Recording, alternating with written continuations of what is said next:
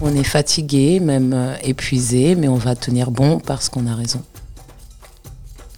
Bonjour à tous et bienvenue dans ce nouveau podcast de l'Afropolitaine. L'Afropolitaine est un espace de libre parole et de réflexion dédié aux femmes africaines. Parce que chaque Afropolitaine a un parcours différent qui mérite d'être entendu, l'Afropolitaine se veut être une sphère où les femmes africaines se rencontrent, échangent et s'inspirent les unes les autres. Je suis Mélissa et je vous invite à découvrir le parcours de ces différentes femmes, tout aussi inspirantes et captivantes. Pour aujourd'hui, j'ai le plaisir de recevoir Maboula Soumaoro. Bonsoir Mélissa. Bonsoir Maboula, comment tu vas? Ça va, ça va. Merci pour l'invitation. Merci à toi d'avoir accepté. Euh, ma première question, c'est est-ce que tu pourrais te présenter pour toutes les, toutes les personnes pardon, qui ne te connaissent pas, nous dire un peu qui tu es, ce que tu fais? Alors, que dire de moi-même? Ben, Je m'appelle Maboula Soumoro, je suis euh, une femme noire française d'origine ivoirienne, je suis Djoula. Euh, je suis enseignante, enseignante-chercheuse, maîtresse de conférences, euh, et je m'intéresse aux questions de la diaspora africaine. Donc les Africains en dehors du, du continent. Je ne suis pas africaniste, j'aime les Africains en dehors du continent. D'accord. Et euh, justement, tu évoquais justement euh, le fait que tu es, euh, tu as des parents justement qui sont issus de la Côte d'Ivoire et que tu es né ici. Est-ce que tu pourrais justement aborder avec nous, nous parler brièvement de ton enfance, quel genre de petite fille tu étais? Alors, moi, je suis née à Paris, j'ai grandi en banlieue parisienne, j'ai grandi au sein d'une famille nombreuse, avec une mère seule. j'ai grandi très pauvre, mais j'ai été très heureuse, c'est-à-dire très entourée de mes, de mes frères et sœurs et de, ma mère. Euh, et, j'étais bonne élève. Et j'adorais l'école. Et j'adorais le sport. Et j'avais plein d'amis. Et euh, voilà, en tout cas, quand je vivais cette période, même si elle était euh, très, très, très démunie économiquement parlant, je ne le voyais pas comme ça J'en avais pas conscience euh, mm. à, l'époque. C'est en grandissant que j'ai compris euh, certaines choses. Mais j'ai aussi grandi euh, tiraillé entre la France et la Côte d'Ivoire. Je viens d'un milieu très très traditionnel et, et on avait toujours l'ombre de la Côte d'Ivoire et du pays qui planait sur nous. Et, et j'avoue que je savais pas trop quoi faire à l'époque de, de, de, cette Côte d'Ivoire, de cette ville d'origine de mes parents, de cette culture qui était très présente à la maison et très absente, euh, rarement représentée euh, dehors. Donc vraiment, j'ai eu l'impression de vivre euh, entre deux mondes différents et deux mondes qui étaient non seulement différents, mais qui n'étaient pas à égalité. Et la France de dehors, elle était clairement supérieure et plus désirable à, à la Côte d'Ivoire, on va dire, de, de la maison. c'est comme ça que je comprenais les choses à l'époque. Maintenant, ça a changé. Est-ce que tu penses que tout ce background a forgé la femme que tu es aujourd'hui? Oui, je pense que, en tout cas, moi, j'ai toujours euh, vécu dans plusieurs cultures et plusieurs langues. Mmh. Euh, donc, euh, je n'ai pas de problème avec la différence. Et, et je n'ai pas de, on va dire, d'automatisme à, à, hiérarchiser les différences. La différence, c'est juste la différence. donc, je pense que tout ça, la pauvreté, la banlieue, le, euh, l'Afrique, la Côte d'Ivoire, la double culture, euh, l'école française, euh, ce que j'ai appris, ce que, ce que j'y ai mangé même, puisqu'il y a eu plein de, découvertes culinaires à la, à la cantine. Donc il y a eu plein de premières fois, premier chou-fleur, première lentille. voilà, c'était exotique. Et, mmh. et l'exotisme, il peut exister de plein de manières différentes. Et, et des fois en France, on... des choses qu'on perçoit euh, comme exotiques, on n'arrive pas à s'imaginer que d'autres personnes, euh, mais qui sont quand même françaises, peuvent les trouver exotiques. Donc moi, il y a eu plein de... Euh, ma connaissance de, la France, elle est passée par, cette, par cet exotisme, mais en tout cas moins puissant, moins puissant moins dangereux et moins, voilà, moins néfaste. C'était C'était des découvertes. Mm, c'est très intéressant ce que tu dis et ça rejoint même euh, les prochaines questions que j'aimerais te poser. Tu es spécialiste de la diaspora euh, noire africaine.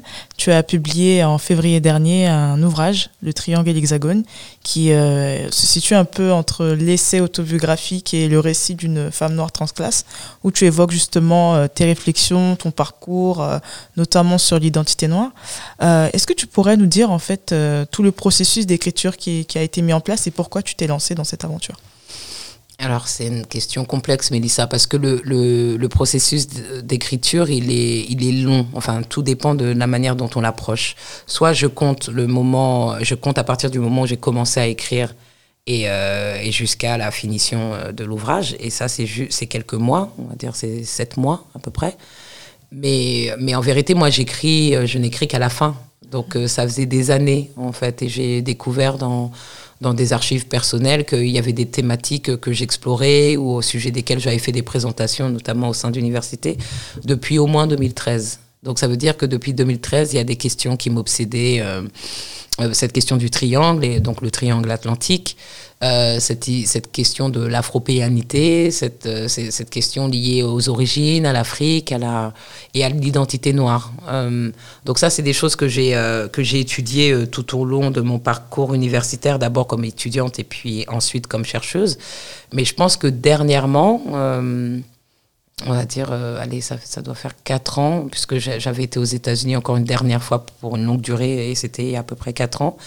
Euh, j'ai commencé à me à m'interroger euh, sur la France et sur euh, ma place en France et sur mon parcours en France et, et au final qu'est-ce que ça signifie d'être noir en France? Mm. et je pense que c'est lié aussi à l'âge enfin c'est voilà tu as, tu atteins un certain âge tu atteins un certain niveau de ta, dans ta carrière et, et, et tu commences à envisager peut-être les choses de manière différente c'est-à-dire qu'il y a eu pas mal de conformisme, même s'il a été très, euh, je suis pas la plus conformiste des, conformistes euh, parmi les enseignants-chercheurs, mais euh, il y a eu quand même un degré de conformisme. Et aujourd'hui, je pense qu'avec la maturité, c'est peut-être une recherche plus effrénée de, liberté, de liberté. C'est-à-dire que tu as l'impression d'avoir fait tellement de, d'avoir négocié sur tellement de choses que maintenant, c'est terminé.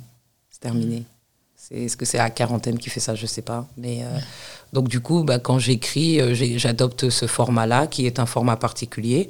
Et euh, je dis ce que je veux, de la façon dont je veux. Et, mais c'est seulement, je m'aperçois que c'est seulement après avoir fait d'autres choses dans d'autres formats. Donc je ne pense pas que, par exemple, il y a 20 ans, je me serais permise, je me serais autorisée à écrire comme ça.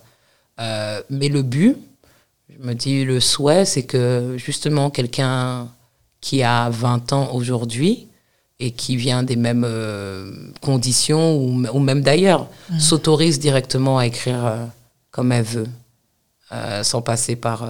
par toute cette étape-là de... Voilà, que, que ça c'est fait, j'ai le droit de le mmh. faire. J'ai pas, j'ai pas à me demander si je peux le faire, j'ai pas à me demander si je me sens légitime, j'ai pas à me demander si... Voilà, j'ai le droit de faire que qu'on soit libre plus tôt. Mhm. Quelque part, c'est une sorte d'hymne en fait à l'affirmation de soi, mais plutôt en fait, parce que c'est vrai que comme tu le dis, c'est après tout un processus en fait que tu as pu euh, atteindre cette étape. Oui, l'affirmation de soi et l'acceptation de soi. Mhm.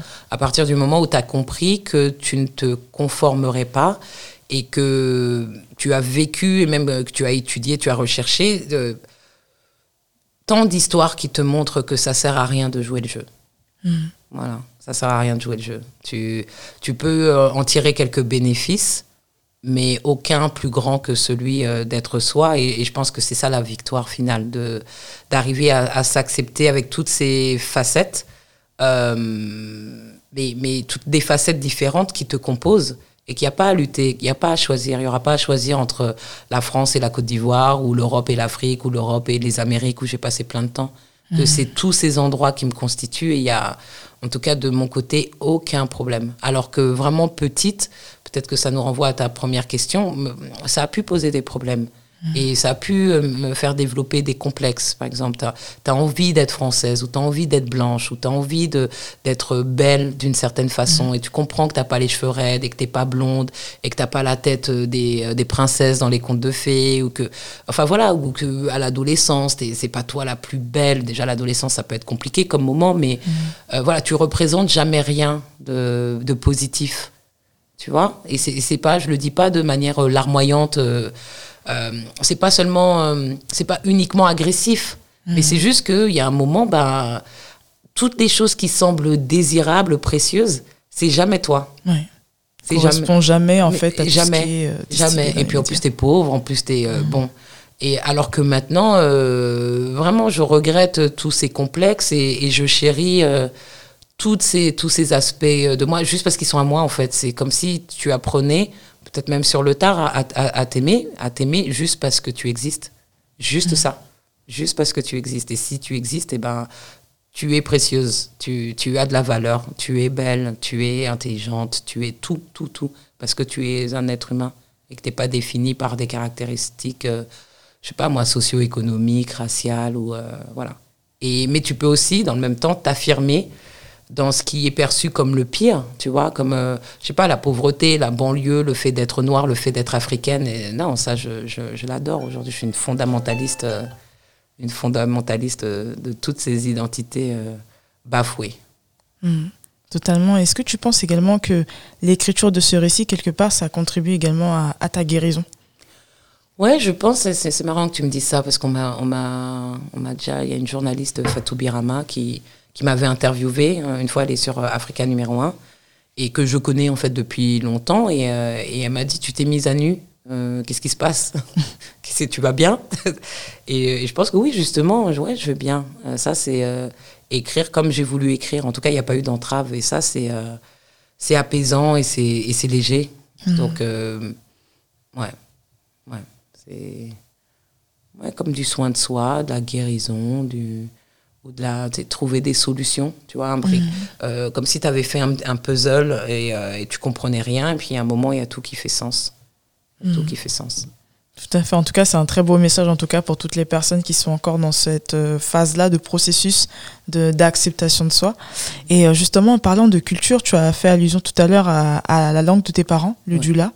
Et dans ton récit, tu fais également allusion au fait que euh, tu fais allusion en fait à une blessure, le fait que tu n'aies pas eu la possibilité d'avoir une réelle conversation en dula avec ta maman. Mm-hmm. Est-ce que tu peux justement nous, nous en parler? Alors ça, c'est, je pense qu'il y a deux façons de, répondre à ta question. Il y en a une qui pourrait être, euh, qui peut être technique et une qui est plus intime. Et je ne sais pas encore laquelle des deux. Je vais faire un mix parce que la, question de la transmission par la langue maternelle, c'est une question qui apparaît euh, au départ comme juste intime ou familiale, mais qui en vérité, de par ce contexte particulier, nous renvoie euh, à l'histoire, nous renvoie à la, c'est-à-dire l'histoire de ces populations euh, postcoloniales qui sont arrivées en France et à qui on a dit, en gros, hein, vos langues et vos cultures, vos cultures ne valent rien. Tout à fait. Elles ne valent rien. Et, euh, et, donc, si vous voulez que vos enfants réussissent, s'ils doivent être intégrés, il faut abandonner tout ça, dont la langue. Euh, tu vois, donc moi je fais partie de cette génération euh, d'enfants qui ont été élevés euh, avec ce discours que mieux tu parles le français et mieux c'est. Et moins tu parles ta langue et mieux c'est. Voilà, donc le fait de, de, parler en français, d'avoir des diplômes de l'université française, de devenir docteur, c'est super valorisé et ça a pu être valorisant. Mais le constat, c'est que Qu'est-ce que, qu'est-ce que ça veut dire de ton rapport à ta propre mère quand tu ne parles pas la langue de ta mère? Et c'est là la catastrophe, le drame, la blessure. Tu, vois, mhm. quels ont été les sacrifices auxquels on, enfin, que nos parents ont accepté pour avoir ce rêve de, réussite. Et moi, je me dis, oui, ça, me blesse de ne pas parler la langue de, de ma mère.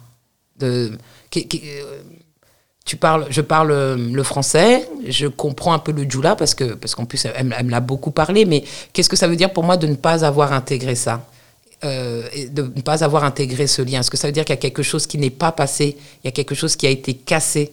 Et euh, depuis ta mère, enfin c'est-à-dire que c'est ça peut être c'est l'une des personnes, la première personne la plus intime de, de, de, de, ta vie et tu parles le français et la France c'est pas ma mère donc voilà, qu'est-ce que, qu'est-ce que ça veut dire exactement? Je trouve que c'est une question hyper, euh, hyper profonde en fait.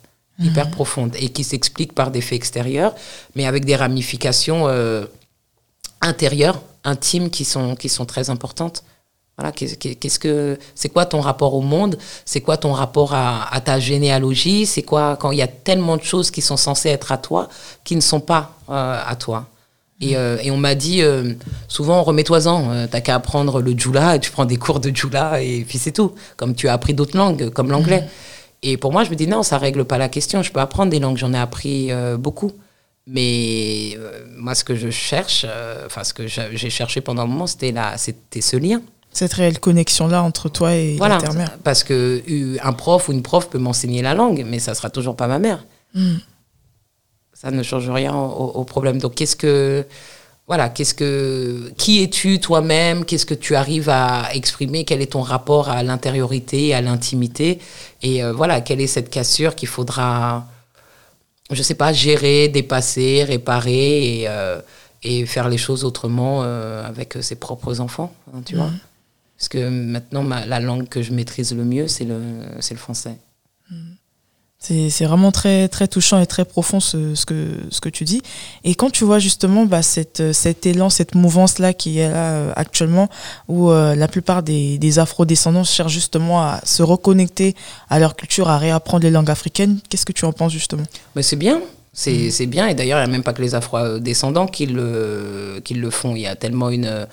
Il y a toute une mode. On sait très bien que c'est c'est- c'est- c'est l'Afrique euh, dans, dans quelques années qui sera euh, au top euh, socio-économiquement, la mode. la- enfin, tout d'un coup, on va se dire Ah oui, il faut parler une langue africaine. Alors pour l'instant, c'est c'est pas le cas. Ça a été la même chose avec la Chine. À un moment, personne n'apprenait le chinois. Et maintenant, il faut absolument apprendre le chinois parce que économiquement, euh, la Chine pèse. Et ben, ça sera, c'est pareil pour, euh, pour l'Afrique.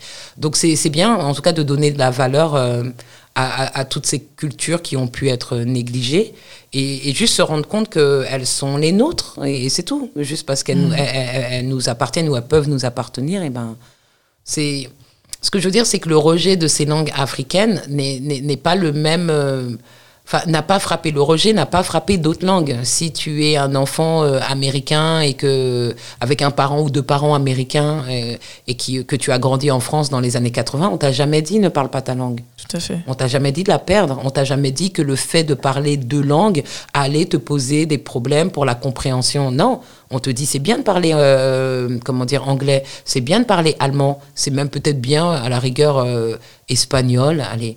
Mais euh, après le reste, même l'arabe, c'était euh, c'est- compliqué et jusqu'à aujourd'hui encore, il y a des débats sur euh, l'utilité de d'apprendre, d'enseigner la langue arabe à l'école. Enfin, on a peur, mais il y a y a d'autres langues qui ne qui ne pose pas de problème. Je me souviens d'un étudiant à moi, il y a quelques années à l'université, il était malien, mais vraiment du Mali, un étudiant qui était venu faire ses études en France, et il avait quelques difficultés euh, euh, pour un de mes cours, et euh, je sais qu'une fois on a eu une discussion à la fin du cours, et, et je lui disais, il faut absolument que vous travailliez votre, votre grammaire, enfin voilà. Bon. Et il m'a dit, ouais, mais madame, vous savez comment c'est, hein, nous au pays, on apprend euh, l'anglais, mais c'est façon-façon, enfin voilà. Et je- et j'ai essayé de lui dire, ne dites pas ça, ne dites pas ça, parce que vous parlez français, vous parlez quelle autre langue? Et il me, il, il me dit plusieurs langues, et des langues africaines. Donc je lui dis, bah, si vous parlez ces langues euh, africaines, déjà, en plus du français, c'est que vous avez déjà l'habitude de passer d'une langue à l'autre. Vous avez déjà l'habitude de traduire. Et, et pourquoi ça serait un handicap? Pourquoi ça serait un handicap? Non, c'est, c'est, ne vous dites pas que ces langues-là ne valent euh, rien. Ces langues-là, elles vous ont déjà entraîné à passer d'une langue à l'autre, c'est-à-dire d'une vision du monde à l'autre. C'est pas, c'est pas un handicap. Et donc, c'est, c'est une fausse excuse. Apprenez vos, verbes irréguliers et puis c'est tout. quoi. Il y a pas de... Mais, mais c'est des choses, tout ça pour dire que c'est des choses qu'on a intégrées. Ce que j'ai, Ouais. ce que je possède, ce qui est à moi ne vaut rien Ouais. ne vaut rien, n'a aucune valeur euh, marchande, scientifique. euh, et alors qu'il y en a, c'est commun en Afrique d'avoir, euh, on regarde parmi nous des, des- des parents, des cousins, des oncles, des tantes qui parlent deux langues, trois langues. Ça compte pas. Tout à fait. C'est vrai qu'il y a eu tout un travail en fait de minimiser en fait ce qui est à nous. Et euh, c'est toute une déconstruction pardon qu'il faudrait euh, mettre en place et qui se met en place petit à petit. ouais. Et c'est ce qu'il faut faire. Mhm. C'est ce qu'il faut faire. On n'a pas le choix. C'est vrai. Et justement, en parlant euh, d'identité, en parlant de culture, tu revendiques souvent la notion de race. Mhm. Et euh, souvent, euh, on vit dans une société où, dans l'inconscient collectif, j'ai l'impression, euh, les gens pensent qu'il faut être identique pour pouvoir réellement s'entendre. Qu'est-ce que tu en penses? Mais ça, c'est l'inconscient, l'inconscient mytho collectif. Parce que c'est. J'aime bien cette expression. Mais oui, non, mais c'est. c'est- Moi, je sais pas, il y a des gens qui peuvent s'offusquer sur le terme race. J'en ai rien à faire s'ils veulent appeler ça plante, s'ils veulent appeler ça table ou verre. Mais en tout cas, euh, un mot qui désigne ce dont on parle, et ce dont on parle, c'est l'apparence différente des gens, les corps des gens. Et ça, on, le, on est très capable de le voir. Après, on est incapable de le dire, de l'exprimer, de le reconnaître. Mais en tout cas, on pratique la race euh, tout le temps en, en France. Donc c'est pour ça que je parlais d'un- mi- mytho euh, collectif, parce que on va dire, on est identique et, et donc ça voudrait dire qu'on a besoin d'être identique pour pouvoir se respecter les uns les autres. On a besoin d'être identique pour être, je sais pas moi, payé au même niveau de manière égalitaire pour partager les ressources et les richesses. On peut pas accepter en, quoi la différence, c'est juste une différence. La différence, elle est, elle est peut-être négative que quand elle est hiérarchisée. On a besoin donc grand, grand c'est mieux que petit, euh, mince c'est mieux que gros, euh, je, je sais pas gaucher c'est mieux que droitier, enfin c'est n'importe quoi. Ça peut être, ça, ça, pourrait être de simples différences, mais on sait que l'histoire a instauré euh, une hiérarchisation parmi ces, ces, différences. Donc les gens qui me disent à longueur de journée, moi les gens euh, qui soient euh, blancs, noirs, jaunes ou verts et plein de, de, de couleurs qui n'existent pas chez les êtres humains, voilà, qui disent moi je vois pas les couleurs, je trouve que ce sont simplement des menteurs, c'est tout. Et que passer sous silence ces différenciations, euh, visuelles qui nous ont été imposées par l'histoire, parce que les, les, les, êtres humains ne se sont pas toujours définis selon la couleur de leur peau. Euh, mm. ça, c'est très précis dans un moment de l'histoire. On ne va pas y revenir ce soir, mais euh, mm. voilà. Donc maintenant qu'on sait qu'il y a des blancs et des noirs pour rester schématique et toutes les couleurs intermédiaires, et que le monde est organisé euh, sur la base de ces couleurs, eh ben parlons-en pour essayer de les dépasser. Mais arrêtons mm. ce jeu de, de déni, de dénégation qui ne fait que masquer les inégalités. Donc si les gens ne voient pas les couleurs, moi je sais que quand je vais dans des endroits prisés, dans des endroits qui ont de la valeur, dans des endroits qui ont de la richesse, généralement il y a peu de personnes qui ont la couleur de ma peau. Voilà. Et dans des endroits plus pauvres, dans des endroits plus modestes, il y a plus de gens qui ont la couleur de ma peau. Donc si les gens disent qu'ils ne le voient pas, moi, j'estime qu'ils mentent et, je t'avoue que ça même euh, que ça me fatigue en fait de, devoir euh, répondre à, ces questions sur euh, l'existence de la race ou la non-existence de la race. On parle de la race tout le temps, de manière détournée en France, tout le temps, que ce soit par la religion, euh, quand, quand, on parle de l'islam, on parle des Arabes, euh, que ce soit par le lieu de naissance. Parfois, on ne sait pas comment dire que euh, la personne qui a commis l'attentat à la préfecture de Paris, qui a tué des policiers, on veut dire qu'il est noir, on ne sait pas dire, on, on, sait pas comment le dire. Donc, on va dire qu'il est né à Fort-de-France. Là, on parle de la race. Quand on parle de la banlieue, on parle de la race, parce que banlieusard, enfin, je sais pas, Neuilly sur Seine, dans les Hauts-de-Seine, c'est une banlieue. Donc, on parle de banlieue pauvre. On parle, je sais pas, on va parler des Roms et on va dire comment, comment on les appelle euh, euh, en tout cas, ce qu'on met en, exergue, c'est leur euh, le fait qu'ils soient des populations, les gens du voyage. voilà, tout à fait. Les, les, gens du voyage. Bon, en tout cas, toutes les, toutes les façons, toutes les stratégies d'évitement qu'on utilise, elles ne font que pointer vers un silence qui ne peut faire que résonner cette, euh, cette, cette catégorie raciale. Maintenant, comme je l'ai dit tout à l'heure, qu'on appelle ça la race, les fleurs, les plantes, les micros ou les caméras, c'est comme on veut, mais on sait de, de, quoi on parle. Donc cette hypocrisie, elle est, euh, elle est fatigante et, et surtout elle est, elle est toxique, mais elle est très utile parce qu'elle permet d'éviter le sujet. Elle permet d'éviter le sujet. Les gens vous disent euh, très tranquillement Non, moi, j'ai pas remarqué que tu étais noir, arrête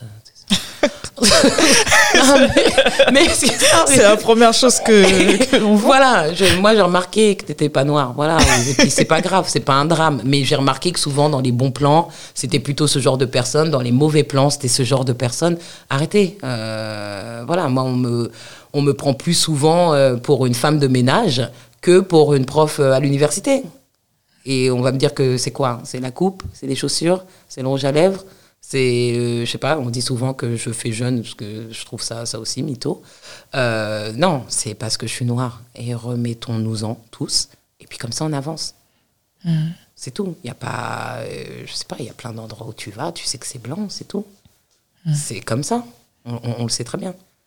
Là, on parle en ce moment des violences policières de qu'est-ce qui se passe, mais ça existe, ça n'existe pas. Oh là là.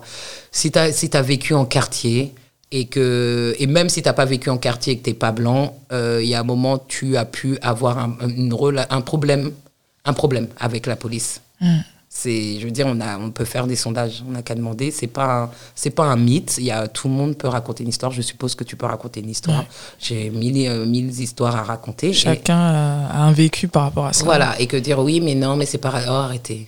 Je sais pas. Mm. En tout cas, des fois, euh, je sais pas. En plus, c'est hypocrite de dire ça parce que même dans les appels radio de la police, euh, enfin entre eux, les appels radio vont dire nous cherchons un individu de type africain ou de type européen. Totalement. Ils le disent. Donc qu'est-ce que c'est que ce.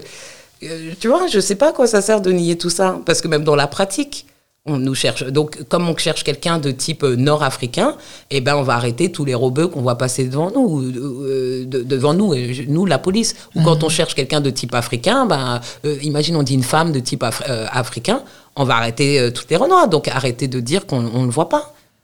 C'est pas vrai. Donc, donc, ils le font et après, ils disent que non, ils ne le font pas. Et nous, tout ce qu'on dit à chaque fois, c'est pas vrai.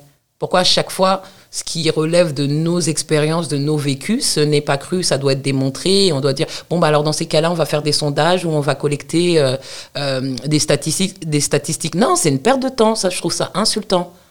On n'a on n'a même pas besoin de statistiques. Arrêtez la mauvaise foi. Et puis, comme ça, on- comme ça, on avance. Et ça veut pas, quand, quand je dis ça, ça veut pas dire que je m'accroche à la race. Ça veut pas dire que je veuille qu'il y ait des races. Je ne fais que constater la réalité. Tu vois Donc, si les gens veulent vivre. euh, la question qui peut être intéressante dans ce cas-là, si les gens veulent vivre dans un mensonge, on est obligé de leur demander à quoi vous sert ce mensonge. Ce, mensonge, il a une fonction. Et sa fonction, c'est justement de ne rien changer. De ne pas en parler, de ne pas le reconnaître, et ben ça veut dire que tu n'es pas obligé de changer. Une fois que tu commences à poser des questions, une fois que tu commences à remettre des choses en cause, on est, on est, il se passe quelque chose. Donc cet ordre-là, cet ordre social, cet ordre économique, politique, culturel, racial, il arrange bien certaines personnes. Tout à fait, et j'apprécie beaucoup le fait que tu, tu aies un discours aussi franc, parce que c'est vrai qu'en France, comme tu l'as dit, on a souvent tendance malheureusement à contourner les choses. Et derrière cette forme d'hypocrisie, est-ce que tu penses qu'il se cache peut-être de la peur? Une peur peut-être certainement injustifiée, mais qu'est-ce que tu en de- penses? Et la peur de quoi? Moi, Pour moi, c'est pas de la peur. C'est ça la, c'est pas de la, c'est pas de la peur, c'est le la mise en, comment dire, la mise au jour du privilège. C'est pas que de la peur, c'est de maintenant, c'est comme si tu disais si on parle des vrais bails, eh ben tout doit changer. Tu vois ce que je veux dire? Explique-moi ton boulot, ta position, ta caisse, ta femme, ton mari, to- ta position sociale. C'est c'est ça, c'est pas que de la peur. C'est trop, c'est pour moi c'est trop, c'est trop simple de dire que c'est de la peur. Non, il y a, il y a des avantages hum, qui sont tirés par les personnes qui bénéficient de ce système. Donc il vaut mieux faire comme s'il n'existe pas, parce que sinon tu perds, euh, tu perds ton argent, sinon tu perds ton appart, sinon tu perds ton ton, Ton ton boulot, piédestal, ton ce qui- piédestal. Enfin, tu perds quelque chose, tu perds même ton, je sais pas, pour, pour revenir à la, à la blanchité, enfin la blanchité, elle, elle sert à, à- à quelque chose. Et ça, c'est pas toujours monnayable. Les gens vont, vont pouvoir te dire, oui, mais moi, j'ai pas d'argent, oui, mais moi, j'ai pas. Non, non, ça sert toujours. euh, passe les frontières, euh, va à l'administration, va refaire un passeport, une carte d'identité, tu vas voir à quoi ça sert d'être blanc. Ça sert à quelque chose. En tout cas, même à- juste à ne pas être embêté. Tu vois, c'est pas qu'une question d'argent. Donc, euh, je pense que ce silence, il maintient aussi euh, une aise. Tu vois, un confort. J'ai pas envie de me prendre la tête avec ça. Mais pourquoi vous parlez toujours de ça? Non, mais moi, je suis cool. J'en ai rien à faire. hein. T'es cool. C'est pas, c'est pas mon problème. T'es à l'aise. Moi, si je me pose toutes ces questions, c'est parce que toutes ces questions, elles polluent mon existence. Je peux me dire, euh, allez, ce soir, je vais boire un verre avec des amis et, euh, euh, je sais pas, je vais aller euh, en voiture quelque part. Si en chemin, euh, je me fais arrêter par la police ou si en chemin, il se passe quelque chose, ça rentre dans mon existence qui aurait pu être l'histoire simple de ce soir, à 20h, j'ai rendez-vous avec des amis. Donc j'en parle parce que ça fait partie de ma vie. Si j'avais le luxe de ne pas en parler, je ne le ferais pas parce que ça m'amuse pas. Tout à fait. pas une c'est- blague. Tout à fait, c'est vraiment pas une blague et j'apprécie vraiment le fait que tu le, que tu le dises honnêtement euh, avec autant de franchise parce que c'est quelque chose, il y a beaucoup de gens malheureusement qui ne veulent malheureusement même pas écouter. Mais parce ce- que, ce parce que c'est, ça cause un inconfort. T'as pas envie Tout de te prendre fait. la tête avec ça. T'as pas envie de te... Qui veut être noir? Qui voudrait être noir? Enfin, vraiment, parce que là, on pourrait parler de l'appropriation culturelle et le fait d'être cool. Enfin, c'est, c'est cool d'être noir à certains moments. Mais qui veut être noir H24 Personne. Qui veut se faire contrôler? Qui veut se faire frapper Qui veut se faire tuer Qui veut se faire discriminer Qui veut se... Non, je veux être noire quand je suis Beyoncé et que tout le monde, le monde entier me regarde et que je suis belle et que je suis bonne et euh, voilà, à ce moment-là. Mais qui, qui veut être noir dans, dans... Même les noirs ne veulent pas être noirs et c'est normal. Dans, dans, dans, dans l'histoire, la catégorie noire a été créée. euh, Enfin, c'était une galère. Ces catégories-là, ce racisme-là, il est produit par euh, l'histoire de, de la traite négrière et de l'esclavage. Donc, qui veut, qui, qui veut faire ça? Qui veut jouer ce rôle? Tu vois? Donc, je, aujourd'hui, je pense que quand tu dis euh, qu'il y a de la franchise ou le fait d'être direct, je pense que ça renvoie à ce que je disais en tout début. C'est-à-dire que euh, c'est des choses que tu comprends sur le long terme et qu'il y a un moment, tu te dis euh, écoute, j'ai étudié ça, j'ai lu ci, j'ai voyagé. j'ai été à l'école, j'ai eu tous mes diplômes, j'ai fait tout ce qu'il fallait faire et vous me dites encore les mêmes conneries ben maintenant, franchement, je suis en roue libre. hein. C'est pour ça que je dis, moi, je suis une, une fondamentaliste. Des... J'ai plus envie de discuter parce que c'est une perte de temps. Tu, on te fait croire, c'est comme euh, vraiment une carotte, tu vois, littéralement. on te dit oui, si, ça, ça, ça, ça, et c'est jamais assez. Donc soyez, soyons libres. hein. Soyons libres et ça sert à rien de tourner autour du pot. Ou moi, j'ai estimé que même à mon niveau, les bénéfices que je pouvais tirer du silence ou de la négociation, ils n'étaient pas assez grands. Donc je trouve que ça vaut pas la peine. Mais il y en a qui peuvent trouver que ça vaut la peine de ne rien dire ou de faire des circonvolutions. Et de... Moi, je trouve pas que ça vaille la peine. Tu vois? Et pourtant, je parle de ma, de ma position privilégiée aujourd'hui de, de, de docteur en civilisation du monde anglophone qui a eu euh, un poste à l'université, ce, qui est- ce qui est compliqué en France. Donc même à ce niveau-là, je trouve que ça ne vaut pas la peine de ce terme.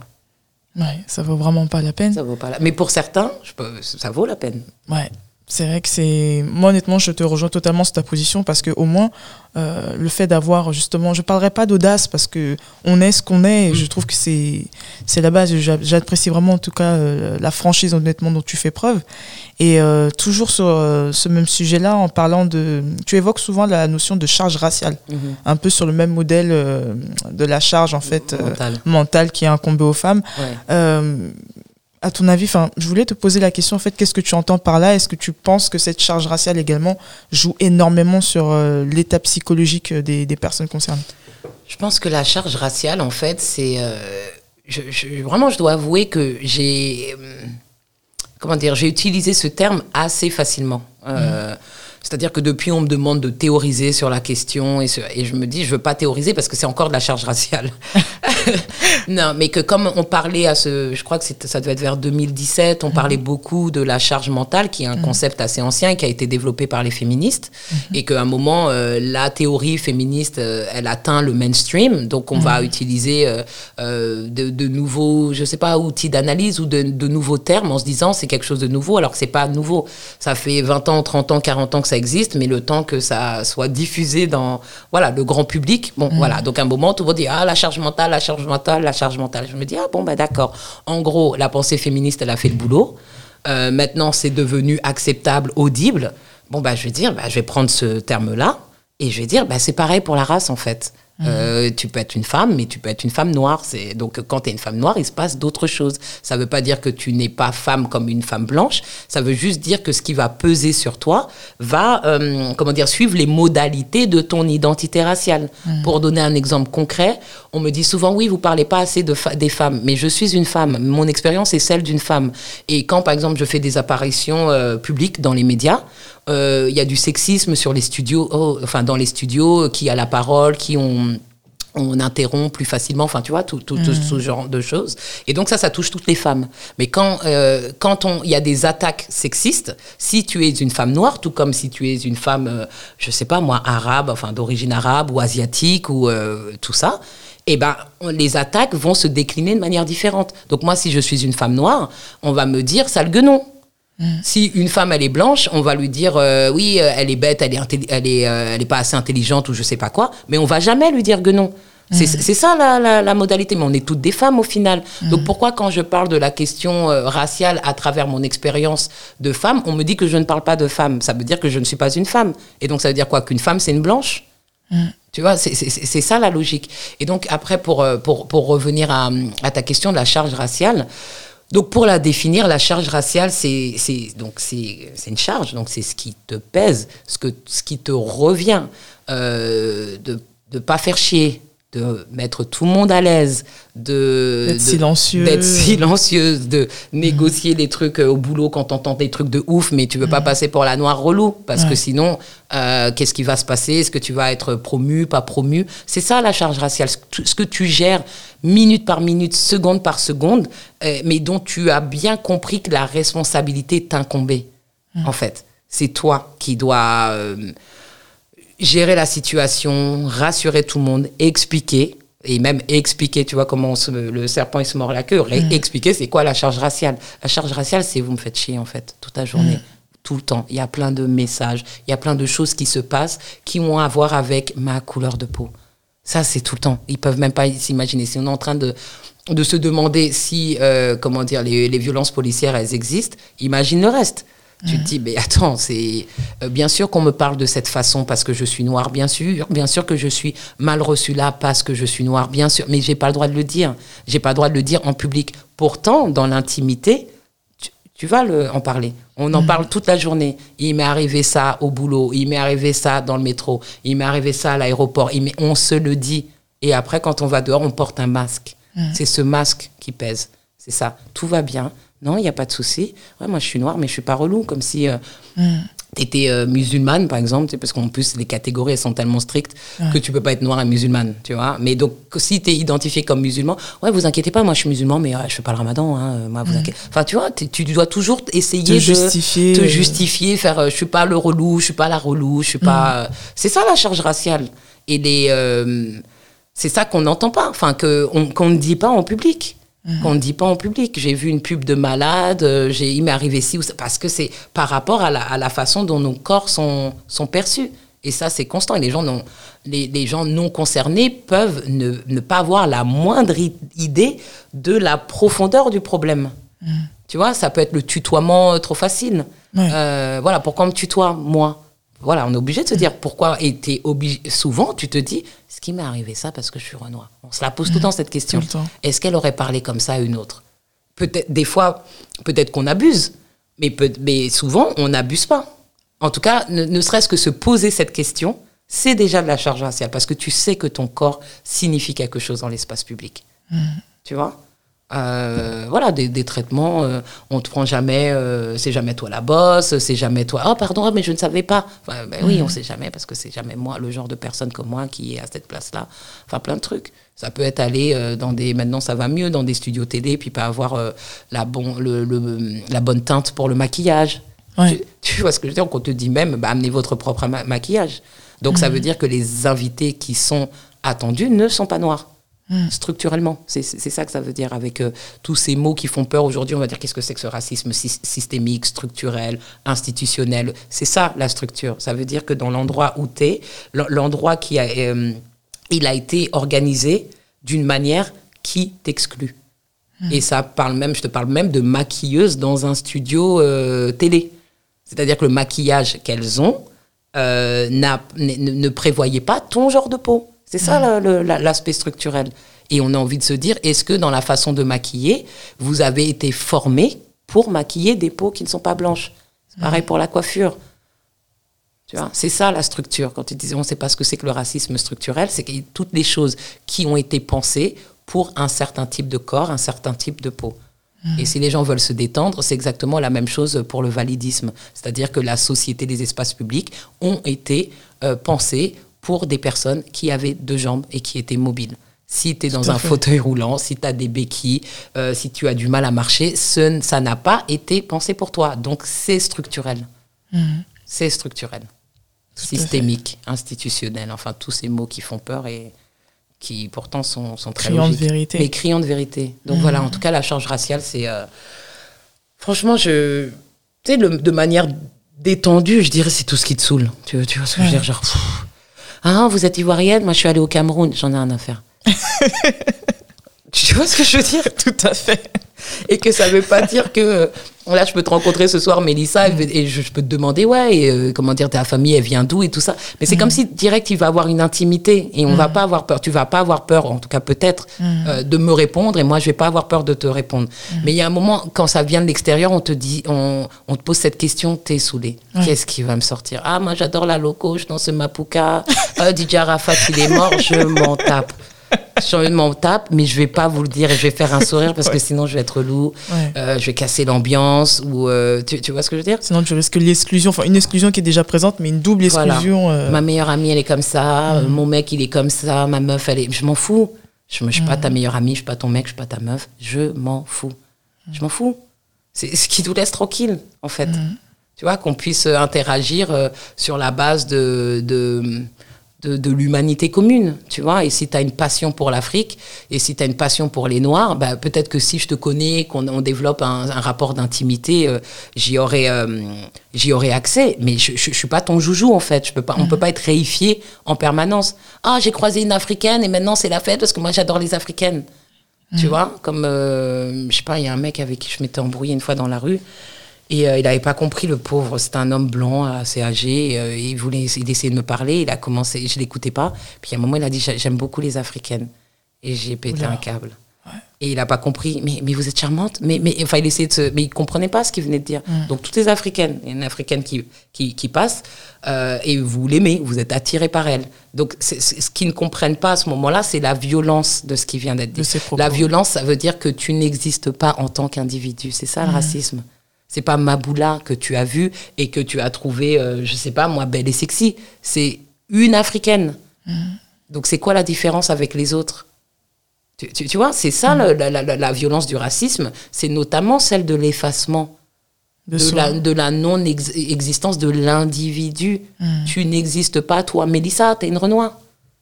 Et, on- et qu'est-ce qu'on a besoin de savoir si Mélissa, elle aime bien porter ses mèches comme ci ou comme ça, et Mélissa, elle mange ci. On en a un à faire. T'es une Renoir. Pourtant, Mélissa et Maboula sont pas les mêmes personnes.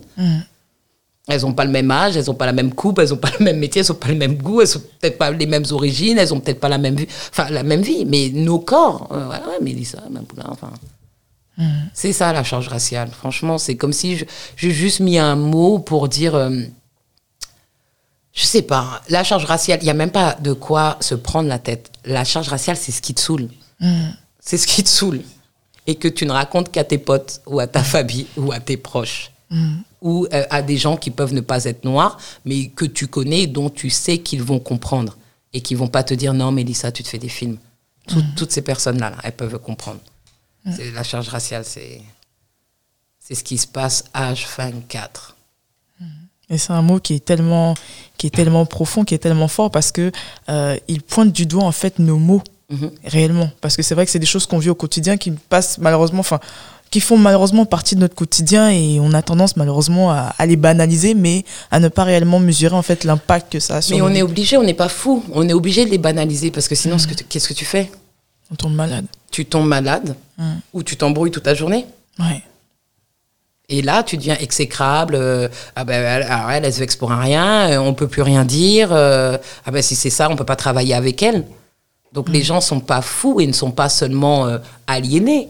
Ils ne disent rien parce qu'il y a un coût à dire quelque chose. Et si tu parles, par exemple, je, je vais revenir à mon cas, mais si tu parles de la charge raciale ou si tu, tu parles de ces choses-là en public, notamment dans les médias, moi je sais exactement ce que ça me coûte. Je sais exactement ce que ça me coûte. Ce que ça me coûte sur le moment, c'est-à-dire les débats passionnés hostiles, et, et ce que ça me coûte après, les menaces, les lettres anonymes, les emails. Ça a un coût que les gens peuvent même pas s'imaginer. Juste de dire le racisme existe. Juste ça. De le dire, euh, alors qu'on se le dit toute la journée entre nous. hein. Mais tu le dis, tu vas à la télé, tu vas à la radio et tu dis non, moi je pense que euh, une pensée raciste a été développée depuis et des pratiques. Il y a un coût.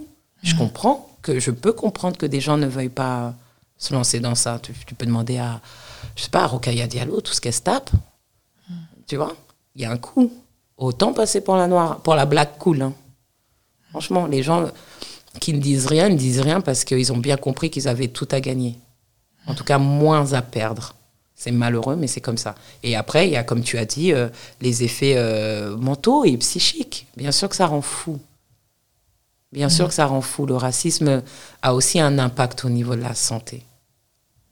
Ça rend fou. Ça rend fou, notamment à cause du double discours. Tu pâtis, tu souffres de quelque chose dont on te dit, dont on nie l'existence. dont tu ne peux pas parler parce que Ouais, tu ne peux pas parler, ça ne s'est pas passé. Et toi, tu sais ce qui s'est passé. Tu sais que tu es arrivé pour un appartement et que c'était mort pour toi, tu le sais. Et la personne ne va jamais te dire je ne vous le loue pas parce que je suis noir. Si, il y en a qui peuvent le dire, mais généralement, on ne te le dit pas. c'est il n'y a plus de place. euh. Il n'y a plus de place ou non, je dois quelqu'un. euh, Voilà. C'est c'est ce qu'on te dit quand ça se passe. Ça ne veut pas dire que les noirs peuvent pas avoir d'appartement. Mais en tout cas, quand ils ne les obtiennent pas, c'est souvent dû à la c'est souvent du. euh, Tu vois Et donc, qu'est-ce que tu fais? Ça, ça peut rendre fou. Et puis, toutes les frustrations, toutes les, les choses que, dont les gens ont rêvé, ce qu'ils ont voulu faire, et les portes qui leur ont été fermées. Et tu vois, toute l'aigreur, toute l'amertume. On en connaît plein de gens autour de nous comme ça qui n'ont pas pu faire ce qu'ils voulaient faire. Ça, ça rend malade. Ça déstabilise. Tu vois? Ça, ça crée de la souffrance. Ça crée des pathologies. Mhm. Tu vois? Tout à fait. Je te remercie en tout cas pour euh, le courage dont tu fais preuve justement de dire les choses, de, de dire les choses haut et fort parce que ça, c'est important justement de mettre, euh, de Mais le ça, dire. je, en fait. je sais pas si c'est du courage. Je sais pas. Moi, je le vois pas en ces termes. Parce que c'est aussi, peut-être que si c'est du courage, c'est du courage euh, par rapport à, à, à moi-même. C'est-à-dire que moi, ça m'a semblé plus difficile, plus courageux de rester silencieux. Mhm. Tu, tu- tu vois ce que je veux dire? Chacun fait ce qui lui convient. Mm. Moi, je me dis juste que ça, ça me coûte plus de ne rien dire que de dire. Tu vois, je trouve ça courageux, même si c'est désolant, d'accepter euh, le silence, d'accepter de souffrir, d'accepter toutes ces discriminations et inégalités. Tu vois ce que je dis Ça, les gens, d'être forcés d'abandonner. Je trouve ça courageux de ne, d'accepter de ne pas mener la vie que tu voudrais mener. Tout ça parce que la société et les sociétés fonctionnent euh, sur ces modèles-là. Je trouve ça courageux d'abandonner son rêve ou de se retrouver comme euh, de se penser et c'est une réalité comme forcé d'abandonner parce que c'est pas pour toi. Ça, je trouve que c'est courageux. Je, j'aurais pas pu vivre autrement, donc je sais, je me trouve pas courageuse. Mm. Tu vois? Ouais. En tout cas, c'est vraiment fort, euh, très très fort ce que tu dis. Et en parlant de toi, tu te, tu te qualifies souvent comme étant euh, une, une afropéenne, une afroféministe. Euh, Est-ce que tu pourrais euh, nous donner ta définition en fait de qu'est-ce que c'est qu'une afropéenne, qu'est-ce que c'est qu'une afroféministe? Alors, c'est deux termes que j'utilise de. Non, pour afropéenne, que j'utilise un peu plus, mais pour moi, c'est des termes nouveaux, enfin, qui ont une popularité qui, qui ne matche pas tellement avec ma génération. Tu vois, j'ai 44 ans euh, aujourd'hui. Mais c'est des thèmes que j'ai entendus via les App Mama, le groupe de musique, les Nubians, par euh, Leonora Miano. Et, et c'est un terme qu'on qui, moi, quand je grandissais, qui ne circulait pas. Tu disais afropéenne, euh, ça voulait rien dire. Soit t'es euh, t'es antillaise, euh, t'es t'es africaine et tu nommes ton pays, ou t'es t'es- t'es noire, euh, t'es black, c'est c'est pas ça qu'on disait. Mais aujourd'hui, oui, je peux être amenée à utiliser le terme juste pour, euh, voilà, nommer les choses. C'est important de, de, de, de nommer.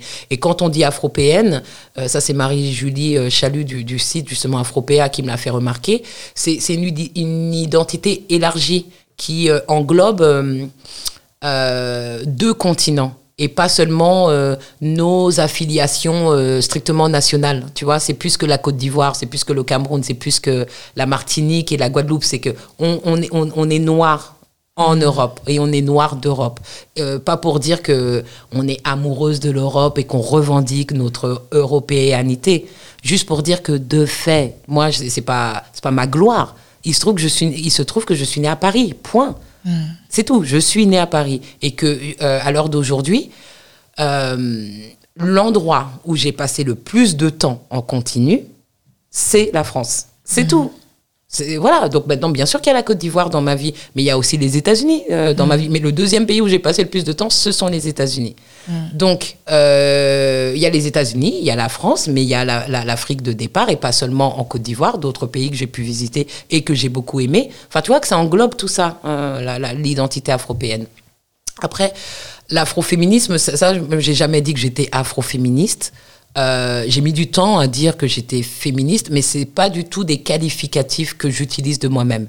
Mais je comprends qu'on puisse me dire, euh, voilà, vous êtes afroféministe. Moi, pendant longtemps, euh, je sais pas, moi, jusqu'à la vingtaine, ou- pour moi, la- le féminisme, c'était un truc de blanche. Enfin, c'était pas ma vie.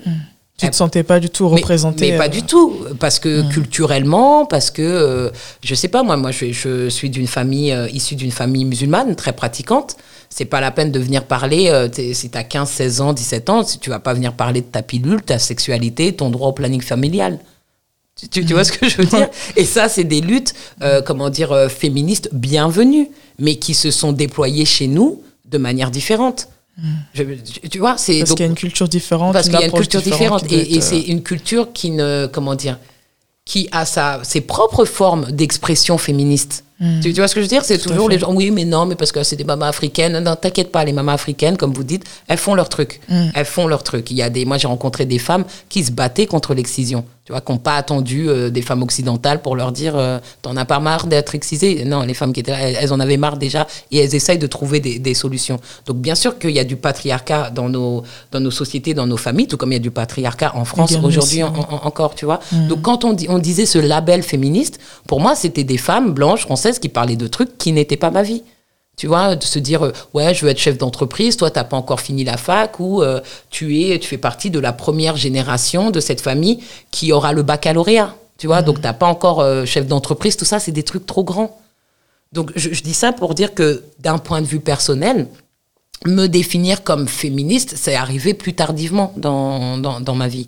Et que maintenant, on parle de ce féminisme, euh, cet afro-féministe, c'est encore plus nouveau. Donc, si les mm. gens me voient comme ça, c'est comme ils veulent. Mais de moi-même, j'ai jamais dit je suis une afro-féministe.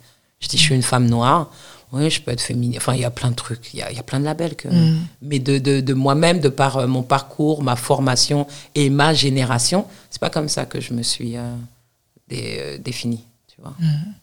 Mm. Il y a, et c'est bien aussi de rappeler aux gens que qu'il y a des étapes. Enfin, tu vois que s'il y a des choses qui ont eu lieu dans les années 2010, il y avait des choses qui se sont déroulées dans les années 90 et 80. Enfin, tu vois que qui ont contribué à voilà, qui ont contribué et qui et qui sont euh, différentes un peu. Enfin, tu vois, c'est c'est pas monolithique. Il hmm. faudra avoir conscience aussi de cette histoire et de ces évolutions hmm. et, et, accepter aussi euh, euh, la complexité et les différences. Tu vois, les femmes, toutes les femmes noires ne sont pas euh, les mêmes et ont des, des orientations peut-être même, je sais pas, euh, politiques ou culturelles euh, différentes. Il y en a vont dire jamais de la vie afropéenne, il y en a vont dire moi je suis pas afroféministe, il y en a, c'est tout, c'est pas, pas grave. Mais en tout cas, il faut reconnaître cette diversité. Mm. Tout à fait. Je te remercie justement de la mettre en avant parce que comme tu l'as évoqué tout à l'heure, c'est vrai qu'on nous met malheureusement tous toutes dans le même sac alors qu'on est d'abord des individus avant d'être euh, euh, une communauté. Et que même si tu, tu, fais partie de cette communauté, même si moi par exemple j'ai aucun mal à dire je suis une femme noire, mhm. tu vois, euh, je pense être noire de manière différente d'autres femmes noires. Qui, mhm. qui vont pas se définir de la même façon, qui vont peut-être pas dire qu'elles sont noires, ou qui vont dire que ce sont des femmes noires, mais on n'est pas les mêmes. Mhm. Voilà, noir, pour moi, c'est pas seulement le corps, c'est une décision. C'est-à-dire, c'est dire, justement euh, parce que ça a été construit comme inférieur, justement parce que c'est laid, justement parce que c'est pauvre, justement parce que, euh, enfin, on pourrait faire un listing euh, infini. Mais je veux être noir. Pas peine de me dire, euh, non, mais t'es pas très noir. Déjà, je suis noir euh, de peau. Enfin, je suis, j'ai la, peau noire foncée, donc c'est un peu, un peu mort, tu vois, niveau, colorisme, euh, de toute façon, tu vois. Je suis noire de peau, j'ai la, je suis la caricature d'une femme africaine et tout ça, enfin, tout le stéréotype, mm. comme s'il n'y avait pas des, des, des, femmes à la peau claire en Afrique, tu, vois ce que je veux dire. Mais Forcément qu'il y ait des métissages quelconques pour que. Voilà, tu vois, que les gens. Mm. Bah, donc, moi, en tout cas, quand on me voit, on, on me dit pas t'es antillaise, ou tu vois, on me dit que je suis africaine. Mm. Bah, ça me va. Ça me va et je décide. Tu, tu vois, je, je, décide. Mm. Pour moi, je, euh, c'est ça qui me plaît. C'est c'est cette histoire et cette identité bafouée qui, qui, qui me plaît. J'ai pas envie de jouer le rôle de je m'en suis sortie ou non, je veux rester là, Je, mm. je rester sur le terre-terre. Moi, je suis noire. Il n'y a pas de souci, je suis africaine. Tu vois, il n'y a pas de souci. Que ce ne sont pas des insultes. Et c'est cette histoire-là et ces cultures-là, elles ont tellement produit. Tu vois, que tu te dis. Euh, je vais pas dire que ça valait la peine, mais euh, ça n'a pas été fait pour rien. C'est-à-dire que, que dans toute cette histoire, il y, a eu, euh, y a eu tellement de résistance. Et il y a eu tellement de production culturelle, politique et religieuse. C'est de la folie. Tu vois, à tel point que des gens veulent devenir noirs, mais à mi-temps. Le noir cool. Ouais, ils veulent pas du tout aussi l'autre côté également. Ben, euh... ils veulent pas être Adama Traoré, ils veulent pas être Lamine Dieng, tu vois. Ils veulent pas être ce noir-là qui, euh, qui meurt aux mains de la police. Mais en tout cas, ce, ce, noir cool qui sait danser, qui est stylé, qui a un swag de malade, qui, a, qui chante, qui est rap, qui, enfin, tu vois, le flow, tout ça. C'est ça que les gens veulent. Mais ça vient avec un, un fardeau. Ouais. tu vois? Et donc, moi, je me dis, non, je, ce fardeau, euh, je le prends. Et je trouve que noir, c'est beau. C'est grand. C'est bien. ça, ça, me touche beaucoup ce que tu dis et je pense que ça, ça touche également toutes les personnes qui, qui écoutent euh, ce podcast euh, actuellement. Euh, on arrive à la fin du podcast mhm. et mes deux dernières questions, c'est pourquoi tu as accepté de participer à ce podcast et qu'est-ce que tu dirais justement aux Afropolitaines et à toutes les personnes qui nous écoutent? Alors, pour être honnête, j'ai accepté sans trop me pencher sur ton podcast, mhm. mais juste parce que, pour, à cause du titre, ou mhm. grâce au titre, euh, et, et, au fait qu'il existe et que je me dis, je crois qu'il y a une meuf quelque part qui est en train d'essayer de faire un truc. Et ça, je soutiens presque systématiquement. Tu vois, donc j'espère que c'est pas un podcast de ouf, que je vais regretter.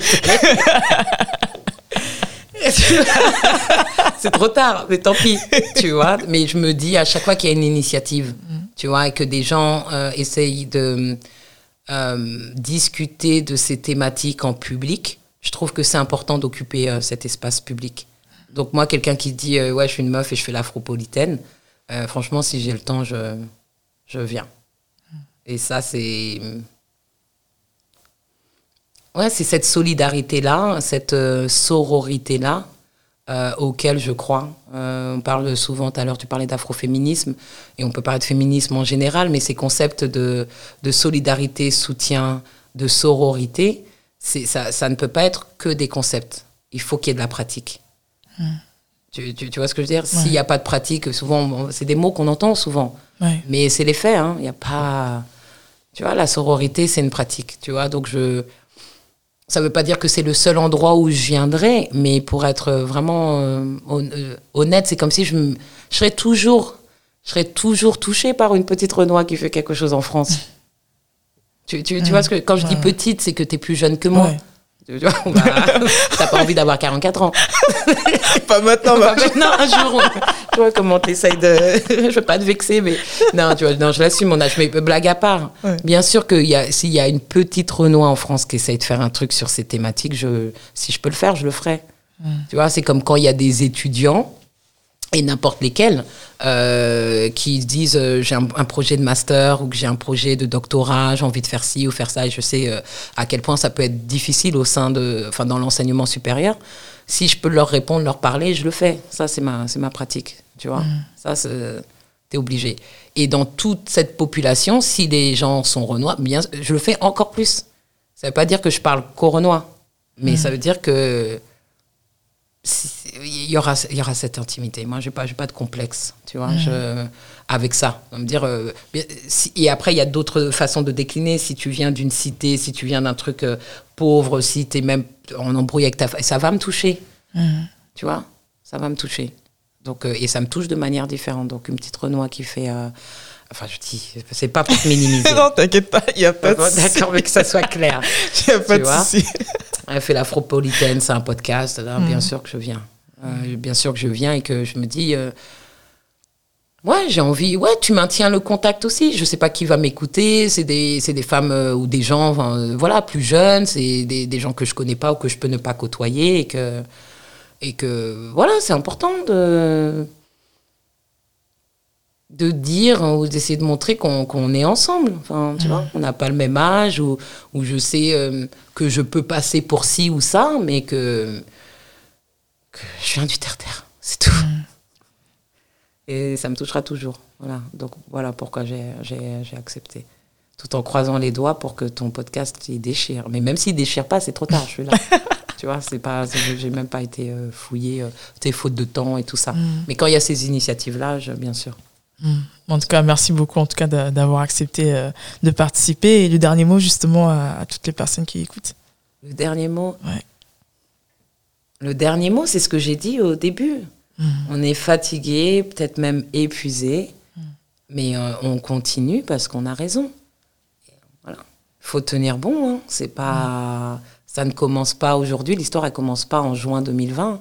Il y a des gens qui ont, enfin, pensé à à toutes ces générations de, qui ont fait des choses avant nous, qui ont tenté des choses avant nous, qui ont été déçus avant nous, qui, euh, qui ont euh, arraché quelques victoires avant nous, qui ont produit ça. Donc il faut qu'on fasse notre part euh, de taf et il faut rester courageux.